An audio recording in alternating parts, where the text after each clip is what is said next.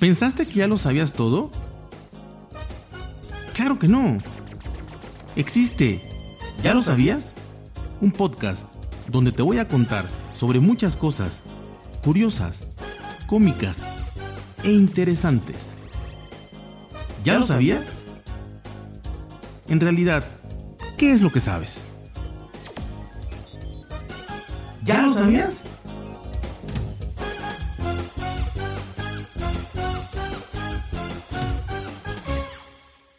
Hola amigos, ¿cómo están? Bienvenidos, bienvenidos a otro episodio de este su podcast. ¿Ya lo sabías?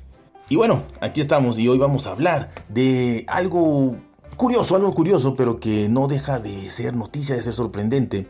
Y es que las personas no sé si, si, bueno, algunos se aburren y otros están estudiando, están en laboratorios, están de manera científica viendo qué pueden hacer y sobre todo los genetistas y todas estas personas que, que bueno, habría que ver eh, cuál es la, no llamémosle moral, sino la ética, la ética de esto, porque hay cosas de verdad que son buenas y hay cosas que simplemente son pruebas, son, son, son, son cosas extrañas, ¿no? Pero bueno, vamos a hablar sobre híbridos, híbridos de animales, híbridos de animales que son sorprendentes, muchas veces no llegamos a creer todo esto, pero bueno, son, son sorprendentes y vamos a dar un repasillo por aquí. Y tenemos, ¿qué es un híbrido? No? Un híbrido es el organismo vivo, animal o vegetal procedente del cruce de dos organismos por reproducción sexual de especies o subespecies distintas. Los híbridos más conocidos para los humanos son el cruce entre caballo y el asno, que produce una mula. Todo mundo, o bueno, si igual alguien no conoce una mula, alguien de ciudad no conoce una mula, pero la gran mayoría por lo menos hemos oído, ¿no? El, caballo y el asno produce una mula, y eso sí hay en, cualquier rancho tropical, digamos, este, por lo menos, hay mulas, ¿no? Eh, también el perro y lobo, que esto este es más en en, otros tipos de clima quizás más, más fríos, pero bueno, perro y lobo también hay.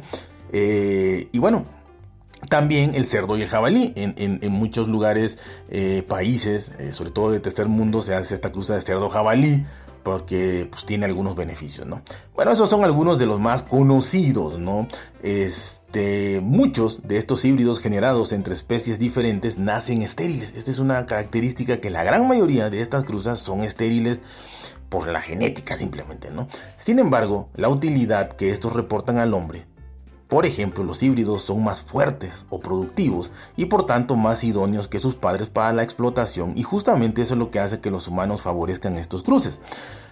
De la manera mejor vista, pues sí, ¿no? Este, está bien que se haga todo esto y eh, ¿por qué? Porque no es natural, no se va a dar solo, eh, tiene que ser inducido y bueno, de alguna manera esto va a ayudar a, a la explotación de animales más fuertes, eh, o más aguantadores, eh, que cosa que, como, como se da en las frutas, ¿no? Los injertos y todo esto, que salen frutas sin semillas o frutas más grandes o más dulces o lo que sea. Aquí se da todo esto, ¿no? Obviamente más difícil que eso, pero en estas cruzas de animales, cruzas que, se hacen forzosamente en su grandísima mayoría, eh, hace que favorezca a los seres humanos. Entonces, esto es muy, muy importante. Este, aunque yo yo conocí a algunos amigos en la, en la, en la adolescencia que pues también habría, ¿no? Esto, esto yo estoy hablando de cruces de animales, pero conocí a algunas personas que también se querían cruzar con gallinitas, cabritas, borreguitos, chivitos, becerritos. Pero bueno, ya me fui del tema, una laguna mental por ahí, ¿no?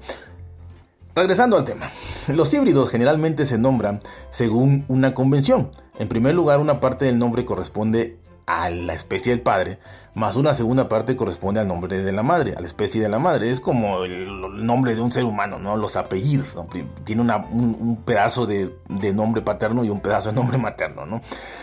Y es así como tenemos el primer ejemplo que es el ligre. El ligre, que es el cruce eh, entre un león y una tigresa ahí está, un león y una tigresa, pues da un ligre, ¿no? Siendo su contrapartida el tigón, que es el cruce, el cruce de un tigre y una leona. Así que cualquiera de los dos, el ligre o el tigón, es lo mismo, nada más que en uno es león, el macho, y tigresa, el otro es tigre y leona. Pero ahí está, ¿no? ¿Esto para qué? No tengo la menor idea, pero bueno, se, se hizo, ¿no? Tanto en el caso del ligre como del tigón es poco probable que este cruce ocurra en la naturaleza, ya que ambas especies no, no comparten hábitat. El tigre y, este el león no viven en el mismo lugar, así que pues esto lo hicieron en, en un zoológico, en un laboratorio de manera artificial, ¿no? Pero una demostración de los grandes felinos del viejo y nuevo mundo están próximamente relacionados en la existencia de Boogie, que es el resultado de cruzar un jaguar macho y una leona. Un jaguar macho y una leona. Boogie, eh, que ya es el nombre de este de esta cosa que salió, ¿no? Entre jaguar macho y una leona, es mitad negro y mitad pintado. Es decir, salió bien raro, ¿no? Mitad negro de plano del, jaguar y, mitad eh, de la leona, pero y mitad pintado del jaguar, ¿no? Manchado ahí. Eh, es el único de su clase y como es de esperar es cruce artificial, ya que los jaguares no comparten hábitat con los leones, como yo les decía, ¿no? Entonces este, este, este boogie, este animalillo, vive en el zoológico de Blitzy, capital de la República de Georgia. Ahí lo hicieron, este sí nada más fue por diversión, les repito, este fue en la parte como que, que, chingado hacemos, podemos hacer esto, vamos a intentarlo, seguramente se murieron un montón eh, a corta edad o se murió un montón este, antes de nacer y lo que sea, pero ahí tienen a Boogie y es el único y probablemente no haya otro, ¿no? Porque, o sea, no vaya a haber otro, ahí está, no, no tiene beneficio ninguno más que verlo y ya está medio feo también. Bueno, siguiendo con los felinos, la raza sabana es el híbrido entre gatos domésticos atigrados y cervales africanos. ¿Qué es un cerval? Un cerval es un gato salvaje que vive en las sabanas africanas y es de allí donde se tomó la inspiración para nombrar esta nueva raza. Como vive en la sabana, este gato salvaje, pues se llama sabana. Eh, con un gato doméstico, un gato normal, nada más que son atigrados, ¿no? Para que combinara ahí lo hicieron, ¿no? Eh, este curioso y fascinante gato tiene pocos problemas de salud. O sea, este, este digamos que lo hicieron también nada más por hacerlo, pero descubrieron que tiene pocos problemas de salud, o sea, tiene mucha más salud y que, que, que, el padre y la madre por separado, ¿no? No heredaron esos, esos, esos problemas, este, hay algo genético que hizo que fuera más resistente este gato y, y tiene un rasgo llamado vigor híbrido este, por lo que salió mucho más fuerte que, el padre y la madre, este, más grande, es, eh, vive más, es más resistente a, a los climas, al trabajo, a lo que tenga que hacer y a las enfermedades también. Así que este, este, pues, este experimento, por así decirlo, salió algo que pudiese ser útil en alguna cosa, ¿no? Pero realmente tampoco sirve para nada. Este, este, este gato exótico, este sabana, se vende, se vende, se, ve que lo, lo, lo, lo, hicieron este, muchas veces, esta reproducción. Este, y bueno, es uno de los felinos más caros del mundo, puede costar entre 3 mil a 4 mil dólares americanos en alguna tiendilla por ahí de mascotas. Puedes comprar tu gato sabana, este, que pues es más o menos el tamaño de un perro, digamos, este, mediano, ¿no? Este, más grande que un gato, como el triple de un gato, ¿no? Pero tampoco es grandísimo. Entonces, este, si tienes 3 mil o 4 mil dólares y quieres tener un gato de esto que en una de esas te ataca y te desfigura, pues ahí está, ¿no? Este es un gato exótico, eh, para que lo tenga eh, realmente como mascota, pero pues yo creo que encerrado, porque te digo, es tener en tu casa esto, sí, de un arañazo te, te saca los ojos, así que ahí está, mucha gente lo va a tener por ahí. Eh, pero como les digo, esto tampoco es algo de gran utilidad. Eh, pero bueno, no todos los híbridos son artificiales, como yo le decía, la inmensa mayoría sí, ¿no? Este, son creados por el hombre. Pero también hay casos aislados de hibridación que se producen espontáneamente en la naturaleza. O sea que ahí se cruzan dos, dos, dos ejemplares diferentes, medios parecidones, pero diferentes, quizá de la misma especie, rama ahí, primos, parientes. Se calientan un día y dicen, pues no encuentro una hembrita, yo no encuentro un machito, y pues vamos a darle crán al alacrán. Así que esto ocurre pocas veces, pero ha ocurrido. Y el ejemplo de esto es el coyolobo. El coyolobo, que es la hibridación entre el coyote Canis letrán y el lobo gris Canis lupus o lobo rojo Canis rufus. Este, pues estos se encontraron, este, este coyote y este lobo se encontraron y repito, ante una larga conversación, pues llegaron a la conclusión de que no había más y le dieron crán al alacrán. ¿no? En un principio los estudios demostraron que los lobos y los coyotes eh, eran dos especies completamente diferentes, por lo que se suponía que era imposible la reproducción entre ambos. Pero bueno, repito, la calentura es grande y la naturaleza es maravillosa y los, los astros y universos se confabulan a veces para crear todo este tipo de, de, cosas sexuales muy bonitas. Eh, según Briley White, genetista de la Universidad Trent, la aparición de esta nueva especie es un ejemplo de evolución en acción, o sea, de lo que sí ocurre naturalmente y de lo que sí la naturaleza mete la mano y hace y evoluciona las especies, ¿no? Braille remonta el origen del coyo lobo a más de 100 años en el pasado, cuando se produjeron extensas deforestaciones que cambiaron el hábitat y el ecosistema de los lobos, quienes vivieron, perdón, quienes vieron su población en peligro. Entonces, los coyotes, eh, al parecer, pues por su gran habilidad que tienen para adaptarse a los, a los cambios bruscos, digamos que el coyote es, es, coyote, es, es, es, zorrón, ¿no? O sea, es, es de alguna manera, eh, como decimos en México, es, es, astuto, es, se adapta a cualquier cosa, come lo que sea y vea. Eh. Entonces el coyote se adaptó a esta, a esta deforestación que hemos tenido por, el, por la explosión demográfica. Entonces el coyote se adaptó y el, el lobo es más fifí, el lobo es más así como que, ay, no, yo nada más vivo aquí entre estos arbolitos y ya temperaturas y ya no hubo que hacer. Así que este pues ya se fueron fueron buscando nuevos hábitats, casos que se encontraron y de cierta manera el nacimiento del cuello lobo se debe al impacto humano en el planeta, pues sí, hicimos que se juntaran de manera como dijera la chimoltrufia sin querer queriendo por la deforestación, pero ahí se juntaron, ¿no? Eh, y también este impacto humano pues está, produciendo todas estas cosas que quizá no se hubieran dado jamás si no hubieran humanos en el planeta, ¿no? Eh, y también se ha surgido el oso grolar, imagínense el oso grolar o grizzly polar, que es un híbrido raro que se ha producido tanto en cautiverio como en estado salvaje. Este lo han hecho a propósito eh, y también en estado salvaje ya se dio, resultando el cruce de oso pardo, grizzly y oso polar. Eh, también por los estamos acabando el ecosistema entonces el oso grizzly también vive en temperaturas frías no tan congelantes ni, ni el hielo como el polar pero ahí se medio juntaron uno se vino más para abajo el otro se fue un poquito más para arriba y ahí se juntaron, ¿no? Y desde el 2006 se confirmó la aparición de este híbrido en la naturaleza por medio de análisis de ADN de un oso de aspecto extraño. Encontraron un oso medio feo y culé ahí y dijeron, bueno, vamos a analizarlo antes de que, de que hayan leyendas ya de algún animal extraño. Mediante análisis de ADN encontraron eh, que era esto, ¿no? Era la cruza de un oso grizzly y un oso polar y fue encontrado en la isla de Bangsal, en el norte de Canadá. Así que ahí se juntaron, repito, uno bajó un poquito, no subió otro poquito y ahí se encontraron y ahí está el, el, este, el grolar, el oso grolar, ¿no? Estos son ejemplos de eh, lo que se ha dado en la naturaleza por, por culpa de nosotros, ¿no? Y, pero la gran mayoría se ha hecho nada más, repito, por diversión, por estudio, por análisis o por querer vender algo raro, por hacer algo raro y simplemente porque se puede, ¿no? Este, pues los científicos pueden y vamos a hacerlo, los genetistas, ¿no? Eh, bueno, entre todos los humanos nos caracterizamos por querer poner a prueba la naturaleza.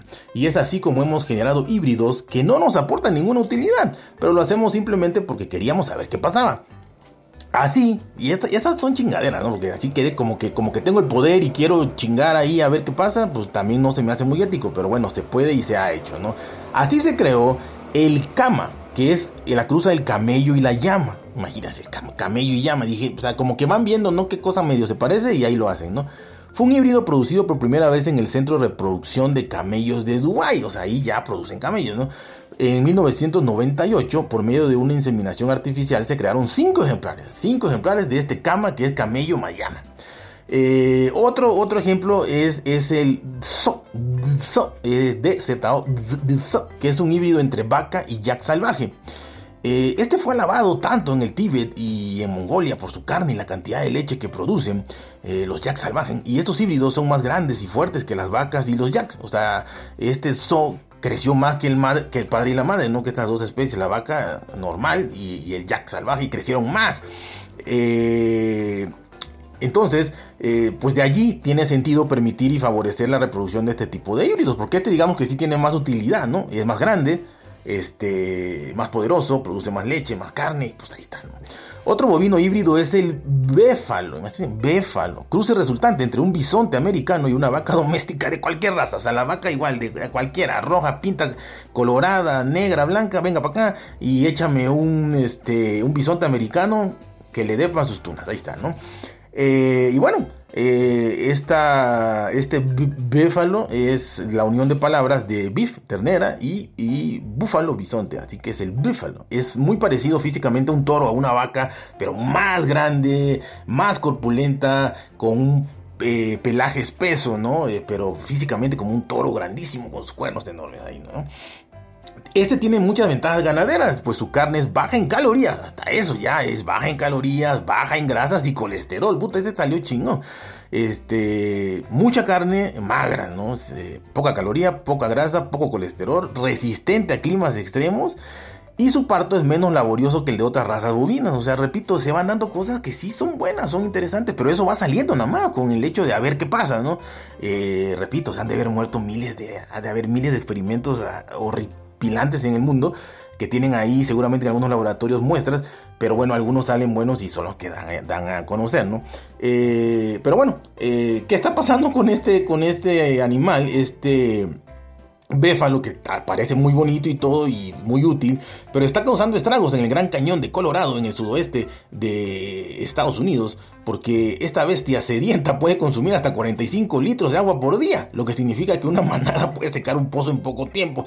Y yo creo que por lo que he visto, por lo menos yo ahí en, Colorado, por el área del Gran Cañón, pues mucha agua no, no hay, ¿no? Entonces, este, beben agua como salvajes, 41 litros cada uno, y pues ya una manadita, pues ya, ya te secan un charquillo, ¿no? O un charcón. Entonces, este, bueno, ahí está, ¿no? Como dato curioso.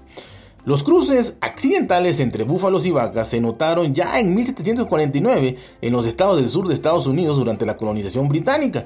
Sin embargo, no fue hasta el siglo XIX que se cruzaron intencionalmente por primera vez búfalos y vacas. O sea, hasta el siglo XIX fue de manera artificial, o sea, dijeron vamos a cruzarnos, búfalos y vacas, pero desde 1749 ya estos animalitos se veían con amor, se veían que, que, que, que, que ven para acá, que voy para allá y, ya el búfalo le zumbaba la vaca, ¿no? Así que este, ahí está, ¿no? Los primeros intentos deliberados de cruzar bisontes con ganados fueron hechos por el coronel Samuel Benson, director de la penitenciaría de Stone Mountain en Winnipeg. Yo no sé, este cabrón director de policía, de, de, la, cárcel, perdón, de penitenciaría, y sin embargo, pues también le sabía esta onda. Este, y en 1880 ya empezó con esto, ¿no? Eh, Benson compró 8 bisontes de una manada cautiva y los cruzó con ganado de Durham. Los híbridos creados por Benson eh, fueron descritos por el naturista Ernest Thompson Seton de la siguiente manera. Se afirma que el animal híbrido es una gran mejora para sus dos progenitores, ya que es más dócil y mejor para ordeñar que el búfalo, pero conserva su dureza, mientras que la túnica es más fina, más oscura y más uniforme. Y en general, la forma del animal se mejora mediante la reducción de la joroba y el aumento de la proporción de los cuartos traseros. O sea, esto a grandes rasgos este, está más nalgón, está chingón, está bonito, está más grande, está más fuerte y es más dócil. Así que hay que, para ordeñar. Así que está, está, buena, salió buena, ¿no? Eh, bueno, así que aquí los animales ya sobrevivían a duros inviernos y eran más potentes. Después, el gobierno canadiense consiguió, eh, continuó con experimentos de mestizaje hasta 1964 con poco éxito. Desde el principio se descubrió que cruzar un bisonte macho con una vaca doméstica producía pocas crías, pero que cruzar un toro doméstico con una vaca bisonte aparentemente resolvía el problema, o sea, nada más había que invertir ¿no? entre macho y hembra de cada especie. La descendencia femenina resultó fértil, pero rara vez lo fue para los machos. Aunque Catalo funcionó bien, los problemas de apareamiento significaron que el criador tenía que mantener un rebaño de vacas bisontes salvajes y difíciles de manejar. Eh, en 1965, Jim Burner de Montana produjo un toro híbrido que era fértil. Poco después, Cory Snogneck de California formó la Asociación Mundial de Béfalo y comenzó a comercializar los híbridos como una nueva raza. Eh, el nombre Béfalo estaba destinado a separar este híbrido de los problemas asociados a los, a los antiguos catalos. O sea, ya que repito, aquí nada más con modificar el padre y madre, ya salió más chingón, más resistente y, ya no era estéril, ¿no? El Béfalo. Eh, así que pues todo esto se dio y, se ha dado y también tenemos como otro ejemplo el cebrazno, imagínense eso, el cebrazno que es una hibridación entre una cebra y un asno hembra, o sea una cebra macho y un asno hembra, eh, debido a que son parientes, lo vieron igual medio, medio cercanos y dijeron vamos a, zumbarle, ¿no? Eh, se pueden encontrar cebraznos salvajes en África del Sur, donde las cebras y asnos, y asnos viven en estrecha proximidad, al igual que pasa con las mulas, que son generalmente estériles, eh, repito, como les decía en un inicio. Y bueno, hay animales que sirven, hay animales que no sirven, hay animales que ahí están porque sí, porque se pudieron hacer y, y bla, bla, bla, ¿no? Pero en realidad este, se siguen haciendo experimentos, se sigue viendo qué es lo mejor para, para los humanos, eh, muchos de ellos, repito, con mucha variedad eh, y situaciones científicas interesantes para poblaciones vulnerables en donde necesitan más carne, más leche, eh, sobre todo en regiones de África y demás, pues está muy muy bien. Y hasta, hasta como el gatillo que, que pues este, el, el, Sahara que, que, es nada más para tenerlo ahí en tu casa medio encerrado y puedas decir, ah, tengo aquí un, gato sabana este, de 4 mil dólares. ¿no? Este, estas son más o menos todos los, los, rasgos del por qué, del cómo y se fue haciendo de manera artificial, de manera natural. Espero haberlo dejado resumido aquí, un poquito de historia, un poquito de cómo se dio, un poquito de cómo se, se, está dando y, para qué y por qué. Y bueno, espero les haya divertido un ratito. Así que ya saben, cuídense, pórtense bien, traten de ser felices y nos vemos hasta la próxima.